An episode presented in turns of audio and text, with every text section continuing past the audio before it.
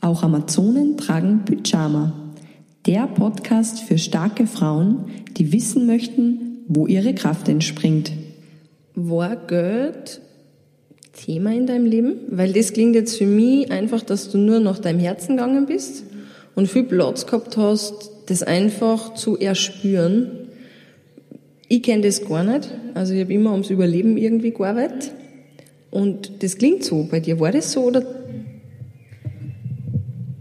Es ist eine total interessante Frage, die ich glaube ich noch nie gestellt gekriegt habe, aber es ist, glaube ich, wirklich definitiv so, dass Geld nicht was war, worüber ich nachgedacht habe.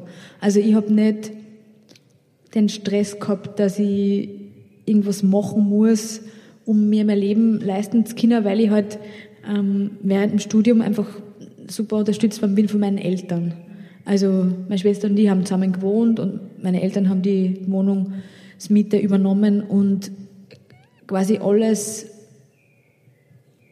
alles, was ich halt durchs Spülen verdient habe, hat mir halt mein Leben so ermöglicht. Aber es war, ja, ich war eigentlich so abgesichert, dass, dass das möglich war, dass ich das so frei entfalten kann. Dass ich nicht quasi pragmatisch nachdenken muss, sondern einfach schauen kann, wo es hingeht. Ich meine, ich muss schon sagen, dass ähm, also diese Definition so ab wann definiere ich mich selber oder seit wann definiere ich mich selber als Musikerin, das kann ich nicht mehr so genau sagen, wann das war, aber ich kann mich schon an ein Gespräch erinnern, auch mit, mit meiner Mama, wo sie halt irgendwie schon überrascht war, dass quasi dieses Unterrichten für mich überhaupt keine Option mehr ist. Also das ist einfach in mir so halt so ein bisschen gereift und ähm, natürlich wünschen sie Eltern, dass man einen Beruf hat, wo man irgendwie mehr abgesichert ist. Aber ich glaube, mittlerweile ist es für sie auch gar nicht mehr anders vorstellbar, weil sie ja einfach halt auch sehen, dass das genau das ist, was wir machen wollen und dass es uns einfach auch leicht von der Hand geht.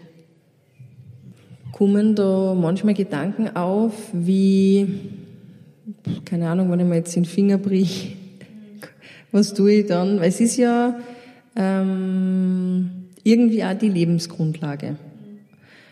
Mit dem Bonus, dass du einfach einen guten Rückhalt hast, familiär. Aber hast du so Gedanken wie, gibt es einen Plan B? Ähm, also der Rückhalt familiär, der hat natürlich auch irgendwann geendet. Also das ist halt mit Beendigung des Studiums, ähm, was total okay ist. Ähm, ich habe jetzt nicht so Gedanken, was ist, wenn ich mich verletze, schon manchmal, wir besprechen natürlich manchmal auch mit Kolleginnen irgendwie, soll man seine Hände versichern lassen oder nicht. Natürlich ist eine Überlegung, aber das ist jetzt nicht was, was so präsent ist für mich. Was ich mir eher mehr überlege, ist, ähm, was ist einfach, wenn ich merke, dass ich dass ich es einfach nicht mehr so gut schaffe, so viel auf Tour zu sein. Und das war auch definitiv schon so, dass ich gemerkt habe, dass ich weniger auf Tour sein möchte. Und ähm, es ist irgendwie so oft in meinem Leben schon so gewesen, dass Dinge einfach passiert sind, die einfach total optimal sind, die ich aber gar nicht irgendwie forciert habe. Und jetzt in dem Fall war es so, dass ich eben vor zwei Jahren angeboten gekriegt habe, die Intendanz von einem Festival zu übernehmen, wo ich mir im ersten Moment gedacht habe, es ist ein super Angebot, aber ich wüsste überhaupt nicht, wie sich das ausgehen soll. Und dann habe ich mir immer ein bisschen Bedenkzeit erbeten, habe mit meinem Freund geredet, ob er es mit mir gemeinsam machen will und dann haben wir uns eben dafür entschieden, weil wir einfach beide das Gefühl gehabt haben, es interessiert uns künstlerisch total und es ist einfach eine künstlerische Betätigung ohne ohne die ganze Zeit quasi unterwegs sein zu müssen.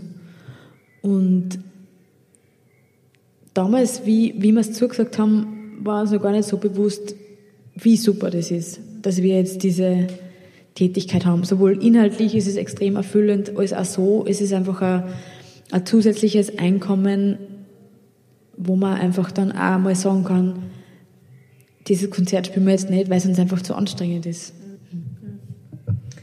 Cool, also das klingt einfach, dass du viel so ein Grundvertrauen hast und ich glaube, das ist wirklich, ähm, weil du einfach da in der Hinsicht coole Eltern gehabt hast, die, die da keinen Druck aufgebaut haben, sondern die, die da wirklich machen haben lassen.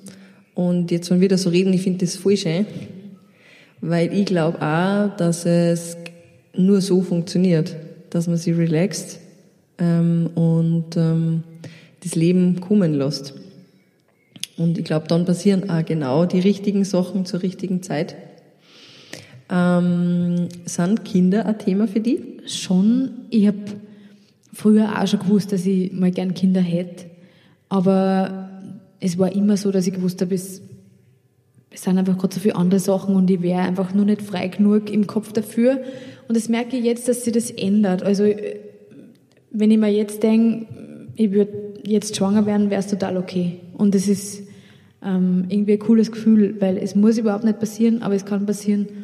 Und ich habe einfach auch das Gefühl, dass ich nichts versammeln würde.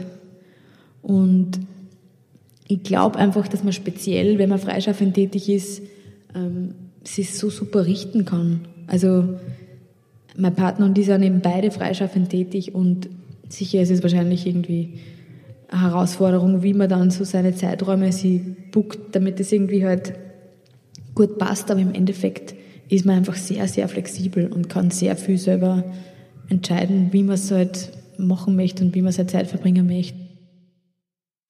Wie Julia ihr Gleichgewicht auf Tour behält und ähm, wie sie sich ernährt und was sie braucht, damit diese Sache lange Spaß macht, erzählt sie uns im nächsten Teil vom Interview. Hey Amazone, wenn dir der Podcast gefällt, dann kommentier und teile ihn und besuch mich unter theresamichael.com, Facebook und Instagram.